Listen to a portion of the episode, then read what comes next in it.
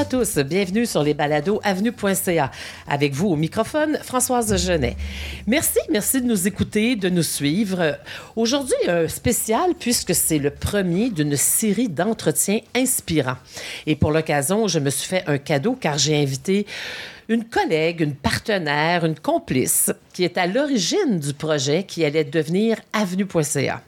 Créatrice et rédactrice en chef du magazine Virage, qu'elle a fondé en 1992, elle cumule 30 ans de carrière au sein du réseau FADOC, dont elle est la directrice générale adjointe. À la veille de son départ à la retraite, on jette un coup d'œil avec elle sur 30 années au service des aînés, d'observation du vieillir dans notre société et sur sa façon d'aborder la retraite. Car elle a déjà une deuxième carrière, elle vient d'être réélue conseillère municipale et elle est même pro-maire pour la ville de Lorraine. C'est un entretien qui promet d'être inspirant avec Lynn Rémillard.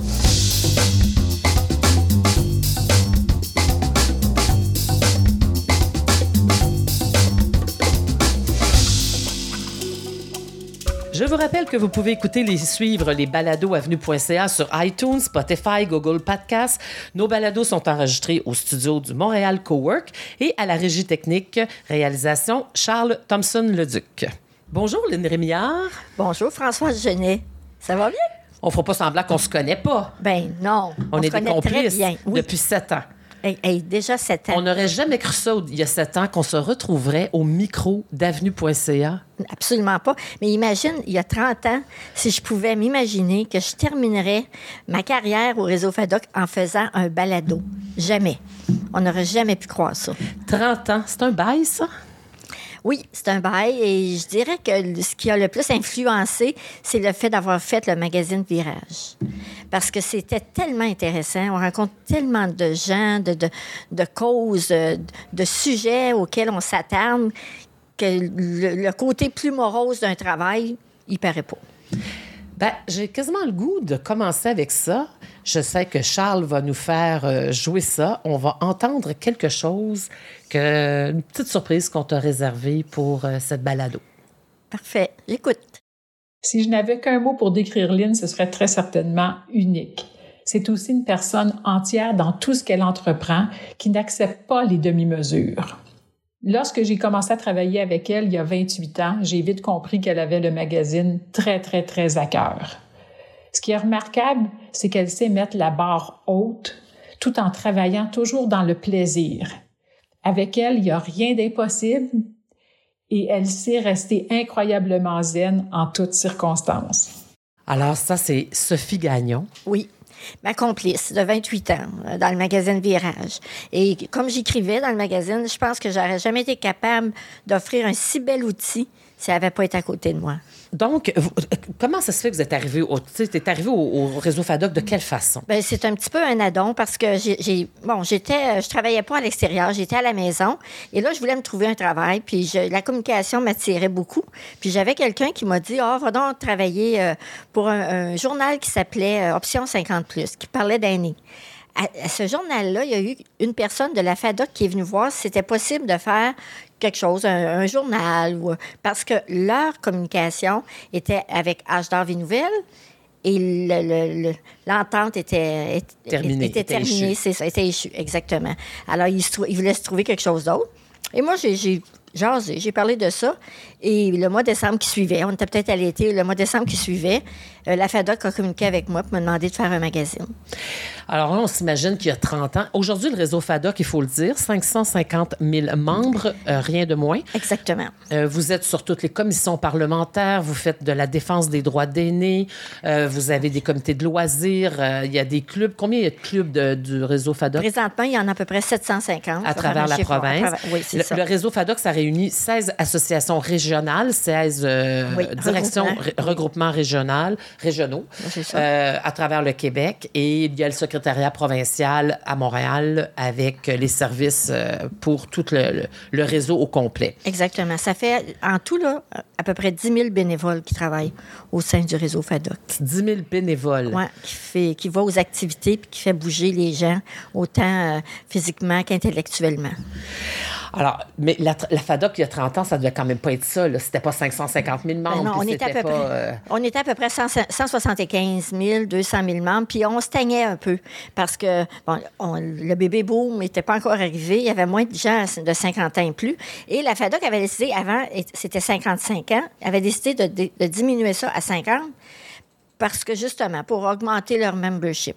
Aujourd'hui, euh, on n'a pas besoin d'être à 50 ans.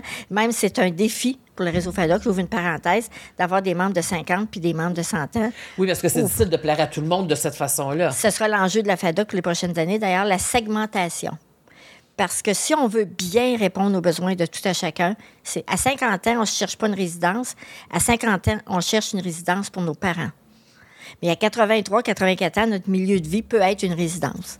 Alors, tu vois un peu comment on, on doit aborder les choses en, en 2021, 2022. C'est un peu ça qui se Donc, passe. victime de votre propre succès. Ben oui, je pense que oui. Puis euh, on a, tu dis, il y a 30 ans, non, c'était pas la même chose. C'était beaucoup, beaucoup axé loisirs. Plus loisirs. Euh, je dirais que la responsabilité est encore plus au niveau des clubs qui avaient plusieurs activités. Et le provincial, le, disons le, le, secrétariat provincial qu'on appelle, ben, voyait plus à chercher des partenaires, à essayer d'aller chercher des subventions. Oui, parce que le réseau FADOC, c'est des rabais, là. C'est des rabais ben, pour on, les personnes. on donne ça aussi, c'est comme un volet. On dit, bon, ben, écoutez, pour donner une chance aux personnes d'en avoir encore plus pour leur argent, on va chercher des avantages à la carte, que ce soit des gros partenaires, des petits partenaires, ben, un peu pour plaire à tout le monde, autant local que régional que provincial. Mais ça, c'est comme un peu notre troisième volet, parce que nos deux grands volets au réseau FADOC, c'est vraiment, comme tu l'as dit, la représentation, la défense des droits et tout ce qui concerne le loisir, parce que dans notre mission, c'est de, de garder la qualité de vie qui doit être, qui passe par le loisir intellectuel, par le loisir physique. Si tu restes à la maison, tu fais rien, tu t'intéresses à rien, tu n'as pas de qualité de vie. Mais les enjeux du réseau FADOC, Oui. il, y a, il y a 30 ans, Oui. les enjeux que vous aviez à débattre auprès des, des instances gouvernementales, est-ce que vous aviez un rôle aussi actif de défense des droits à l'époque? Non, absolument pas. On, bon, on, quel- quelquefois, on était, euh, on, on prenait position sur la place publique, mais jamais que les gouvernements nous appelaient pour avoir notre opinion, pour euh, essayer le cas maintenant. Absolument. Aujourd'hui, on prépare le budget, ils nous appellent. Ils nous demandent c'est quoi euh, nos grands dossiers auxquels on veut s'arrêter? C'est vraiment, vraiment un changement par rapport à ça. Euh, moi, je, me suis battue, j'ai milité pour que ce soit ça, le, le réseau FADOC. Mais quand même, il faut s'organiser en conséquence. Il faut être capable d'avoir des gens qui travaillent bien les dossiers. Parce qu'une chose que la FADOC a jamais fait, c'est de mal travailler. Je vais dire ça comme ça. Parce que pour nous, la réputation, la notoriété du réseau FADOC, indéniable. Sa crédibilité. Ça- exactement. Alors, euh, pour s'en aller défendre les dossiers, les droits avec les, toutes les, les instances gouvernementales, euh, puis être sur la place publique avec les médias, faut quand même qu'on soit certain de notre coup. d'être solide sur vos positions. Donc, Oui. quand on parle de défense des droits, si on regarde au cours des derniers 15-20 ans, où là, ça s'est mis en place de plus en plus, les grands, les grands dossiers que la FADOC a dû défendre. Bien, euh, la première qui me vient à l'esprit, c'était la pension alimentaire des grands-parents. À un moment donné, il y avait eu une, euh, bon, une loi qui, qui aurait dit aux grands-parents qu'ils devaient, eux, avoir euh, donné la, la pension alimentaire si leur garçon, leur fille ne pouvaient pas le faire. Hey, c'était épouvantable. C'était un très gros stress pour les personnes plus Ben, âgées à ce puis ils n'étaient pas tous capables de faire ça. là. Puis dans le fond, c'était pas nécessairement leur responsabilité. En tout cas, on s'est battu. Écoute, à ce moment-là, on n'avait pas justement les réseaux sociaux, on n'avait pas autant le web, le site web. Alors, c'était des caisses de, de, de, de documents qui nous arrivaient pour, euh, pour appuyer notre, la pétition qu'on avait faite. Je pense qu'on en avait eu pour 175 000 et c'était excitant. Vous avez lancé une pétition à travers Ouais, vos membres et, et vous avez on récolté, les euh, appelait de- à, à remplir la pétition puis à nous la retourner. Et C'était quelque chose. Puis on a gagné. Ils ont reculé. Il n'y en a pas eu de ça. Fait je dirais que c'est- dans ma mémoire, c'est le premier gros dossier qu'on a gagné. On en a gagné d'autres aussi. Là. Oui, parce que moi, je me souviens de vous avoir téléphoné à Danny Prudhomme, le directeur général actuel, et à toi, euh, pour vous dire si vous vous demandez à quoi ça sert vos luttes, moi, j'arrive de chez le médecin pour me faire infiltrer. Et cette injection qui me coûtait euh, presque 300 dollars avant ne me coûtait rien parce que les frais euh, Accessoires. accessoires, euh, avaient été abolis. Exactement. et ça, ça a été un des, un un des, gros chevals de bataille Oui, qu'on a mené parce que c'était pas simple. Il fallait aller, il fallait poursuivre le gouvernement fédéral pour lui dire fais ton travail et va dire au gouvernement provincial qu'il n'a pas le droit de faire ça. Alors, c'était quand même quelque chose d'assez euh, ardu à, défendre et à faire, mais on a aussi gagné à ce moment-là.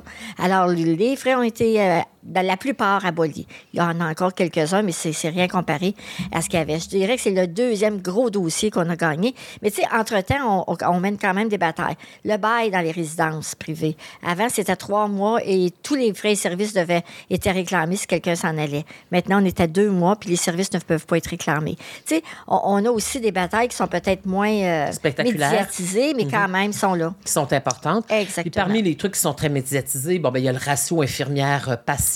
Oui. Euh, il y a euh, toutes la- la- la- les services ou non, ou pas de services dans les CHSLD. Exactement. Euh, on en a eu une. euh, ça fait longtemps qu'on milite la, La, la pandémie, la Ben pandémie oui. vous a donné raison. Oui, elle l'a mis en évidence. Puis c'est comme on dit des fois, tu sais, bon, ça prenait un accident pour qu'on qu'on se mette à penser puis à réfléchir à tel tel dossier. Mais c'était un peu ça. Là, ça a réveillé tout le monde. en ce qui se- ben, ça fait longtemps qu'on le dénonce, là. Oui, parce que c'est une question de qualité de service. Une quali- et, et nous, on est d'accord à dire que ça prend des gens.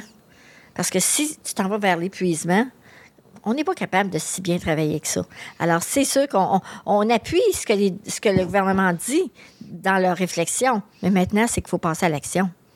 Oui, c'est est un là appel la à l'action. FADOC, oui. Et, et- et ça, vous ne lâchez pas le morceau parce Pas que vous tout. présentez des mémoires à chaque dépôt de budget, euh, dans toutes les commissions parlementaires qui concernent de près ou de loin les personnes âgées. Vous oui, êtes puis on est euh, beaucoup avec les proches aidants aussi, oui, parce que l'avenir est au maintien à la domicile. C'est ça, le nerf de la guerre. Parce que si on dit que ça coûte très, très cher, mais les le maintien à domicile, c'est ce qui va coûter le moins cher au gouvernement.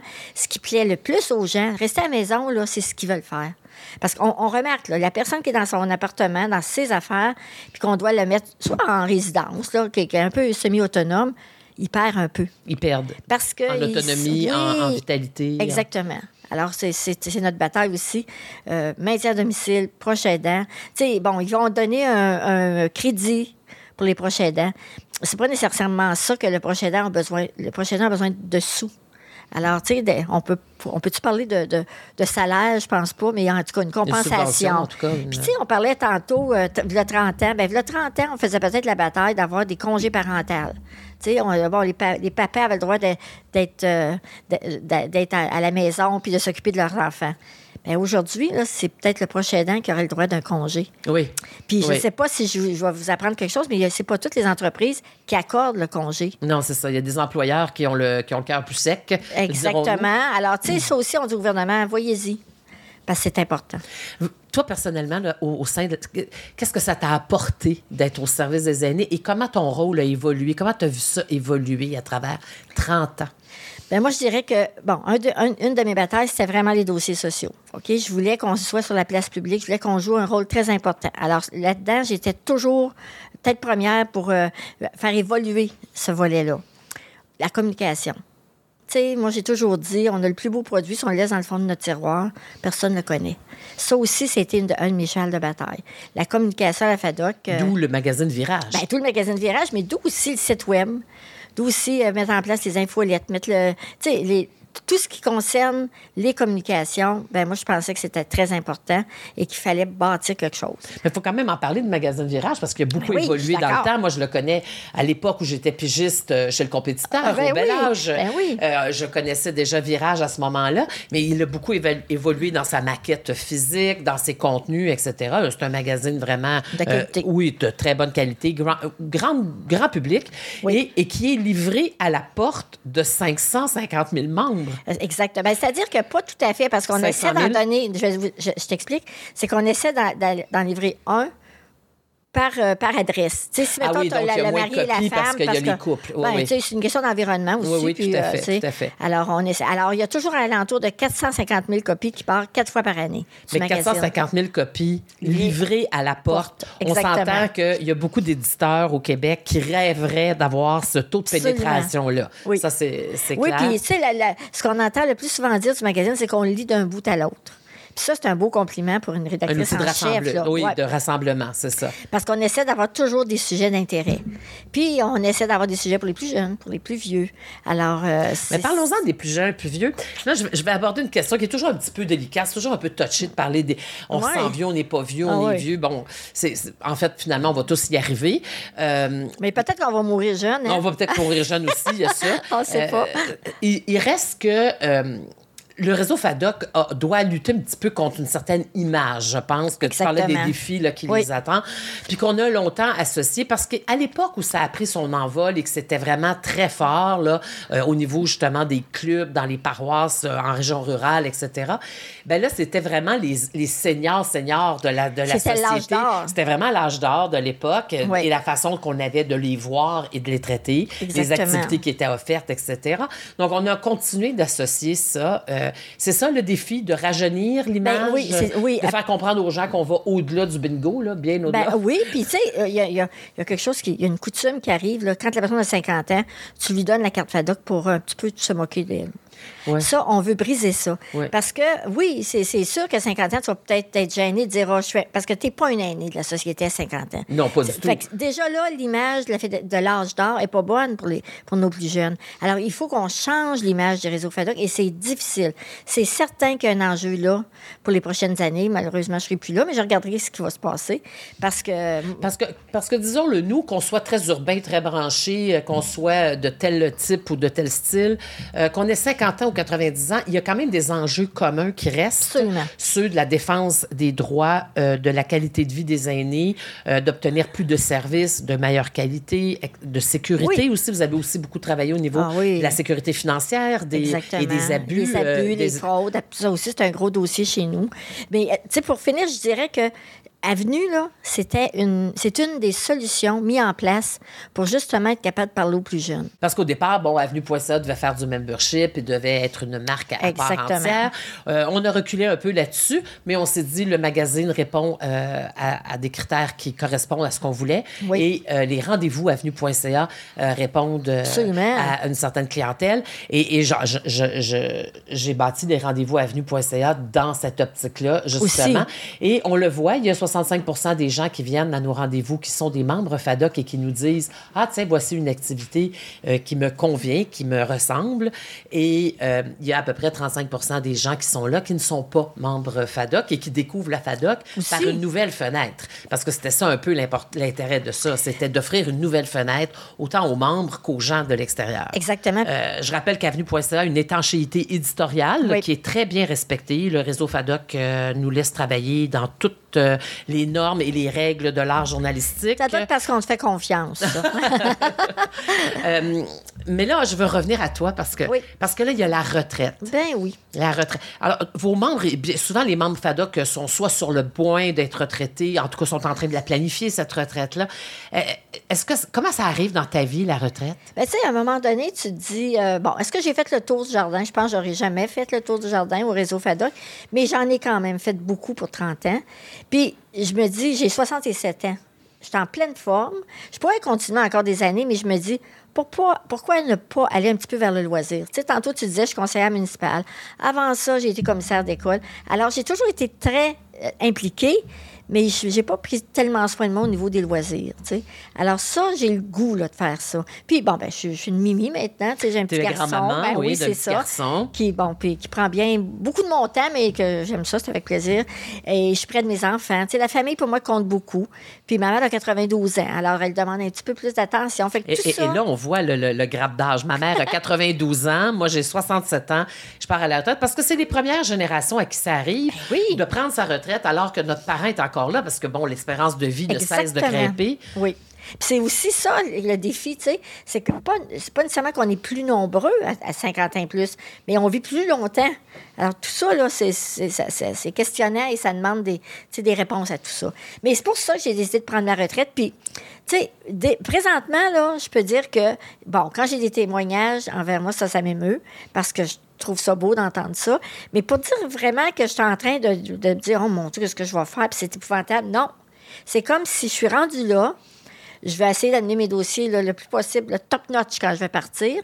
Puis, je ne resterai pas très loin de mon monde, mais j'ai été chanceuse, j'ai développé de belles relations.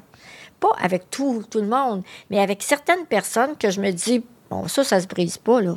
On va continuer avec ça. Fait que c'est comme ça que je la vois, ma retraite. Mais elle est déjà occupée, cette retraite-là, Ah, ben parce oui. que là, elle sortira du studio tout à l'heure, puis elle va courir pour se rendre à Saint-Jérôme dans une activité régionale où elle va représenter la ville comme pro-mairesse. Exactement. Donc, euh, c'est pas rien. Euh, donc, c'est venu comment, ça, la politique? euh, Ben, je me suis fait prendre un peu. Tu sais, parce que quand je suis arrivée à Lorraine, ben, j'avais une petite fille qui rentrait à maternelle. Alors, ils, ils disent qu'on a une rencontre de parents. J'y j'y vais. Mais c'est un comité d'école. C'est un comité de parents. Alors là, tu deviens le membre d'un comité. Mais ça n'a pas été très long. Avec ma personnalité, bon, je suis devenue présidente. De là, ben là, il y a quelqu'un qui dit Pourquoi tu ne serais pas commissaire d'école? Et, et c'est comme ça. Après ça, tu es commissaire d'école, il y a quelqu'un qui vient te demander Hey, ça ne te tente pas d'être à la ville? Alors, c'est. C'est un trait, ça, dans ton parcours, de dire oui à ce qui s'offre? Non, pas tout le temps. Pas tout le temps. parce que j'aurais, j'ai déjà eu une offre pour être un député, une- euh, puis j'ai dit non. Pourquoi? Parce que ça, pour moi, c'était trop d'implication. Euh, parce que j'aurais de la misère à suivre une ligne de parti. Il faut que je sois honnête. Euh, j- T'as j- l'esprit je- libre. Oui, je suis pas mal un esprit libre. Euh, je suis capable de regarder un parti puis de dire, hey, ça, ça me plaît, ça me plaît. Mais être obligé tout le temps, tout le temps de défendre quelque chose qui n'est qui est pas moi, ça non, me- j'ai pas besoin de faire ça. J'ai d'autres choses à défendre. Alors là, tu deviens commissaire d'école et on t'offre... Quelqu'un te fait l'offre de... de devenir. Et moi, ma part là, à la ville, là, c'est, tu sais quoi? C'était de trouver ça ennuyant, de m'occuper des lumières puis des stops. Je me disais, c'est ça une ville, tu sais? Ça, non, je suis pas sûre. La que- voirie. Oui, tu sais, à quelque part. Parce qu'au niveau de la commission scolaire, c'est plus large. Tu sais, c'est une commission scolaire, c'est de l'éducation. Il y a quelque chose là, d'une mission.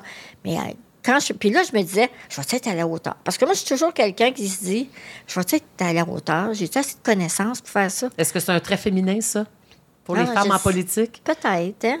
Peut-être, c'est ça. je- Moi, je fais pas vraiment femme-homme. C'est, pas, moi, ça. C'est pas vraiment moi. T'es dans, le- t'es dans le, le courant des choses actuellement. Ben oui, hein, ça c'est sûr. Mais tu sais, dans le monde municipal, si on veut ouvrir un petit peu la porte, là, tu vas dans un colloque dans le monde municipal, c'est, je sais pas, moi, 80% hommes, 20% femmes. Mais c'est surtout tout habillé en gris. C'est ennuyant. Mais aux dernières élections municipales, on a eu quand même Ben pas mal oui, de femmes élues. là, ça, là. Puis ça, ça va changer la donne. Ça va changer la donne, Ah, selon absolument, toi? parce que les femmes n'abordent pas les choses de la même façon. Et- et là, ce, passage-là, donc, c'est fait tout d'abord comme euh, conseillère municipale. Exactement, c'est ça. Euh, j'avais, j'ai fait un petit mandat de deux ans parce que et c'est quelqu'un qui était parti du, conseil, puis il restait deux ans. Ensuite, on a, le, gouvernement a dit on va mettre la, date des élections toujours à la même année, en même temps. Alors, c'est toujours aux quatre ans que toutes les municipalités vont en élection, ce qui n'était pas le cas avant. Alors là, j'ai, fait un autre mandat. Euh, j'ai refait un autre mandat de quatre ans. Ensuite, euh, j'ai laissé. On a perdu, euh, soyons honnêtes, on a perdu euh, avec l'équipe où j'étais. J'ai laissé passer un peu. Je me suis lancée à la mairie. Euh, je ne l'ai pas gagné. Fait que là, je m'étais dit, je, moi, j'accroche mes patins. Mais finalement, le maire qui est en place, Jean, est venu me chercher en me, disant Mais non, viens t'en. Tu sais, t'as- j'aimerais ça t'avoir dans mon équipe. Et là, je me suis dit, ben, j'ai encore des choses à faire puis à dire. Pourquoi pas? Qu'est-ce que tu souhaitais apporter en t'en allant? en- Est-ce que ça ressemblait un peu à la mission que tu t'étais donnée à la FADA? Qu'est-ce Ben, que- c'est pas exactement. Ben, je je te dirais que pour moi, la ville, c'est un peu comme la FADOC dans le sens que c'est un endroit pour tous les âges. Puis ça, pour moi, c'est important. faut qu'il y ait de la place pour tout le monde dans, dans- dans les villes. Alors, tu sais, à Lorraine, on n'a pas de résidence encore. On travaille très, très fort. Mais Lorraine, c'est pas une grosse ville. Alors, ça ne prend pas une grosse résidence. Bien, des promoteurs, ça leur prend quand même une quantité de logements pour que ce soit rentable. Ouais, ça fait fait que partie des ça, enjeux, je me bats là-dedans. Exactement. Et là, tu es conseillère municipale, tu as été euh, réélue par acclamation. Je pense que votre Oui. c'est ton deuxième mandat consécutif comme conseillère avec, Avec cette équipe-là, équipe-là. oui. Euh, tu es aussi euh, pro-maire. euh, Bien, ça, c'est, je t'explique, c'est que c'est quatre mois par année. Euh, ben, c'est-à-dire que chacun de notre tour, on est six, on fait un quatre mois. OK. Fait que si le maire ne peut pas être à un endroit, ben, c'est nous qui prenez la place. Vous Exactement, c'est ça. Que- Donc, la vie politique, ça t'a apporté quoi d'autre? Est-ce que c'est le contact avec les gens? Est-ce que c'est... euh, C'est le contact avec les gens, puis c'est- je te dirais que c'est une euh, façon de voir les choses que j'aime. Tu sais, euh, c'est facile de critiquer. Sais, je pense que j'aime faire partie de la solution un peu à ma hauteur. Puis j'ai cette impression-là quand je suis impliquée comme je le suis. Oh, J'en fais des changements, c'est automatique, tu sais. Que ce soit juste autour de la table ou que ça, ça paraisse plus, c'est toujours la même chose. Tu sais- en 2020, en, ah, pardon, en 2000, quand on a mis en place à la FADOC, les ateliers FADOC, C'est quoi ça, les ateliers, les ateliers FADOC? FADOC? ce sont des ateliers de formation sur les nouvelles technologies. Ah oui. Ben, pour euh, inciter les aînés à apprivoiser la technologie. Parce que, tu sais, à ce moment-là, là, les gens ça qui sortaient de bureau, là, premier, euh, oui. euh, avaient été initiés un peu, mais pas comme aujourd'hui. Aujourd'hui, on sort de, de- de notre travail, on, on est habile là-dedans, mais c'était pas ça, il 20 ans. Ben, c'est un peu ça aussi, la ville, tu sais. Bon, on a des ateliers à bibliothèque, tu sais. Je me dis, on a, un, on a un devoir, on a une mission d'amener les gens plus loin, ou en tout cas de, de s'organiser pour autant la qualité de vie dans une ville qu'à la FADOC. Fait qu'il y a beaucoup de points communs entre mes deux fonctions euh, de, de- de- d'administratrice ou de rédactrice en chef d'un magazine, tu sais. Dans ta retraite, donc, il y aura la politique municipale, le service aux citoyens, il y aura le petit-fils avec qui euh, tu, passes beaucoup de temps dans le lac. te- te- Au lac, te- parce que j'ai une maison de campagne, puis euh, lui, Dans il demeure très près, là. Oui, tout à Alors, fait. euh, quand il me voit, ben, il vient faire son tour. Puis qu'est-ce qu'il y aura d'autre? Des voyages, j'espère, si la pandémie peut nous laisser un petit peu de place. Là.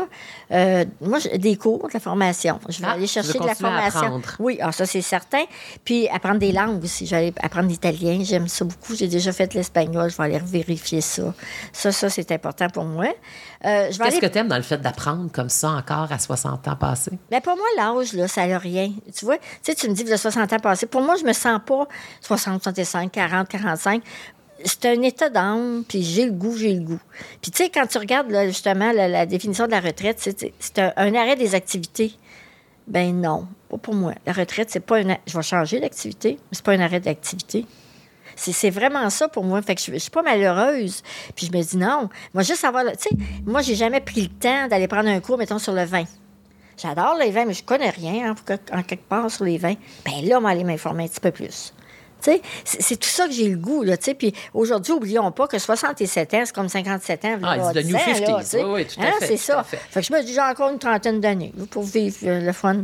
Dans les mois qui vont suivre ta retraite, les années qui vont suivre ta retraite, tu vas sûrement regarder aller le, le réseau FADOC et tu vas continuer. euh, J'imagine que tu ne te désintéresseras pas Ben des non. personnes âgées du jour au lendemain. Du tout. Après 30 ans, euh, qu'est-ce que tu aimerais voir arriver au niveau société au Québec pour les aînés? Qu'est-ce que, qu'est-ce que pour toi là, est le, le truc qu'il faut rapidement. euh, Ben, c'est une question de, C'est au niveau de la santé. Je pense que ça, c'est très, très important. Puis il faut avoir des milieux de vie pour ces gens-là qui sont euh, motivants. Tu sais, je pense que les résidences peuvent l'être, mais la, moyenne des gens, c'est 80, 80, 83 ans en résidence. Et, et des fois, ben c'est c'est moins. On, a un profil de personnes, puis on s'en va vers ça. J'aimerais là, que les gens soient profilés quasiment individuellement. Tu me demandes, je rêve. Là. Que ça ne soit pas des blocs de personnes, puis ah, ben eux autres, c'est ça qu'ils veulent, eux autres, c'est ça qu'ils veulent. Non, il faut avoir l'esprit un peu plus ouvert que ça. Ça, ça, je trouve que ça serait important de respecter les gens pour ce qu'ils sont et non pour ce qu'on pense que, que c'est. La santé, il faut trouver une façon, certainement, d'améliorer le temps d'attente, d'améliorer le- le- le- les conditions aussi par rapport à ça. Moi, je pense que, moi, je, suis- je suis confiante que ça va arriver, parce que là, c'est comme si on s'en est vraiment, vraiment rendu compte. Et, euh, ben, il va falloir changer, comme, tu sais, la maison des aînés, les maisons d'aînés de Mme Blais, Qu'est-ce que tu en penses? c'est positif. Euh, Est-ce que c'est exactement présentement ce que les gens ont besoin? Ou c'est plus de personnel? Moi, ben, tu sais, c'est. Bon, en tout cas, il faut, faut pas qu'il y ait des maisons sans personnel, Ben, ça, c'est sûr. ça. Moi, je voudrais voir le soin à domicile là, amélioré. Là. Je regarde ma mère à 92 ans, puis c'est- c'est merveilleux qu'elle soit dans sa maison encore, qui nous fait des soupes, qui nous fait toutes sortes de choses, parce que quand- à son rythme, quand ça y tente, mais qu'elle a des services qui peuvent lui être rendus. Qui lui permettent de conserver Ben son oui. autonomie, de rester chez elle. Oui. Moi, je pense que c'est ça que j'aimerais, que l'autonomie soit là le plus longtemps possible. Au, au point de vue social, le, le rôle de la FADOC, Ah, il va devenir, il va rester aussi important. Euh, je pense qu'il ne faut pas minimiser le fait qu'il faut se battre contre la solitude des aînés, l'isolement, parce que c'est facile. Euh, tu sais, tu es occupé, tu es une femme, tu es un homme, tu es occupé, tu n'as pas le temps d'aller voir ta mère. euh, Puis des fois, tu sais, euh, c'est par conscience, mais aussi, tu sais, c'est par un peu négligence. Alors ça, je pense que c'est quelque chose qu'il faut... Mais tu sais, il y a des certains peuples que les aînés, on va parler des aînés, sont beaucoup plus mêlés avec les familles. Mais je pense que, ça va devenir un peu plus comme ça. Avec le maintien à domicile, ça va donner la chance. Parlons des maisons de, l'intergénération. Pourquoi qu'il n'y en aurait pas plus? C'est Est-ce que tu savais qu'il y avait des villes qui interdisaient ben oui. la construction de maisons intergénérationnelles? C'est comme un non-sens, en 2021. Oui, mais c'est juste une question d'administration. Euh, comment, on va, comment on va les taxer? comment on va les taxer? Bon, nous, on n'a pas le droit à une deuxième porte en avant. Il faudrait les mettre de... C'est seulement ça, là. C'est des détails comme ça. Il n'y a, pas été beaucoup de dans les dernières élections municipales qui, qui, se sont déroulées il y a quelques Il n'y a, pas été beaucoup de questions euh, des personnes euh, aînées au mm, sein des, des, euh, des, partis politiques, des campagnes. En tout cas, dans les grandes villes, là, il n'y en a pas été beaucoup de questions. les villes ont un rôle, et toi, tu es conseillère municipale, les villes ont un rôle important à jouer parce que c'est des, des, gouvernements de proximité et, et que avec 50% de la population qui a plus de 50 ans, il va bien falloir qu'il y ait un ajustement. Là. Oui, tu sais, il y a un programme qui, qui existe, c'est Villes Amies des aînés. Là, oui, les Villes Amies des aînés, oui. Puis justement, je rencontrais des gens la, semaine passée, puis ils disaient, oui, ça va bien, tu sais, parce qu'il y a des plans d'action qui, se mettent qui, sont, qui sont élaborés, mais qui ne sont pas mis en, action. C'est ça, il y a beaucoup de blabla, là, mais pas beaucoup ben, d'action. c'est ça. Alors ça, ça dépend de la municipalité, ça dépend de la volonté politique des gens qui sont là. Bon, Lorraine, c'est une ville de 10 000 habitants, c'est quand même plus facile à gérer que d'autres euh, avec pas mal plus de population, mais c'est toujours une volonté politique, c'est clair. Si dans, ton, dans, dans, dans tes employés, tu as une, une, personne qui est dédiée aux aînés, ça, ça fonctionne. sinon, ben, c'est certain que tu passes tout droit. Mais tu sais, c'est pas sexy parler des aînés. On va dire ça comme ça. Moi, je le dis tout le temps. Tu sais, hey, on va parler d'environnement, c'est encore plus sexy. Ah, c'est correct. On parle d'économie, c'est toujours ça. C'est pas le dossier dont, dont, on veut parler. Puis je pense, c'est quoi? Je pense qu'on le connaît pas assez pour en parler trop. C'est ça. sais, les gens vont parler. On détourne oh, le regard. On détourne, on moi, détourne je pense le regard. Que oui, exactement. On a peur de vieillir, c'est ça, dans le fond. Aussi, parce que ça nous manque. C'est notre propre vieillesse qu'on ne veut pas regarder. Oui, il y, y, a tout ça, je pense qu'il y a Avec 50 là, les baby boomers en 2031 vont tous être passés du cap au cap des personnes âgées. Donc, euh, il va bien falloir que quelqu'un les regarde ou en parle à un moment donné. Bien, on va faut en parler différemment. Tu sais, mm -hmm. il faut arrêter ça. Puis, en, en les regardant différemment, eux-mêmes vont être différents comment tu penses qu'on devrait aborder ça, la retraite? Certainement positivement. Moi, je pense que c'est une étape. Tu es rendu là dans ta vie. Puis, tu sais, pour moi, là, je me pose beaucoup de questions parce que ça me trouble pas. Puis là, je me suis dit, pourquoi que ça me trouble pas? Donc, ça devrait-tu me troubler? non, mais tu te dis, écoute, je fais ça tellement euh, pas facilement, mais, mais je pense que c'est correct, sais, parce que je suis rendue à un autre, j'ai le goût de faire d'autres choses. Faire, c'est une autre étape dans ma vie. Puis pour moi, c'est pas la dernière étape. C'est une autre étape. Tu sais, moi, je vais, je vais te dire, mon, mari est décédé. Euh, j'avais 43 ans. Et ça m'a donné une leçon de vie. Chaque jour est important, puis il faut l'apprécier à sa juste valeur. Fait qu'on a des bonnes, des bonnes journées, puis des moins bonnes, mais en fait... Ce sera le cas à la retraite aussi. La même chose. Alors, on va te souhaiter beaucoup plus de bonnes journées que de mauvaises journées. Ça nous manque déjà, Lynn Rémiard. Ah, merci. J'ai un très mollo dans la voix. Merci. Alors, merci à tout le monde d'avoir été à l'écoute. J'ai vraiment un trémolo dans la ben voix. Oui, ben là, ça aussi, je vais en avoir un. Là. Il faut que je finisse cette balado. Euh, ça a été agréable de te, de te, parler avec toi à bâton rompu comme ça euh, du réseau FADOC et de la retraite et des personnes aînées qu'il faut qu'il faut mieux servir. On est tous d'accord là-dessus. Euh, je vous rappelle que les liens pour euh, euh, le contenu de ce dont nous avons parlé sont dans le descriptif de cet épisode. Je vous invite à le partager avec vos amis. merci. Merci d'avoir été à l'écoute et moi, je vous dis à la prochaine.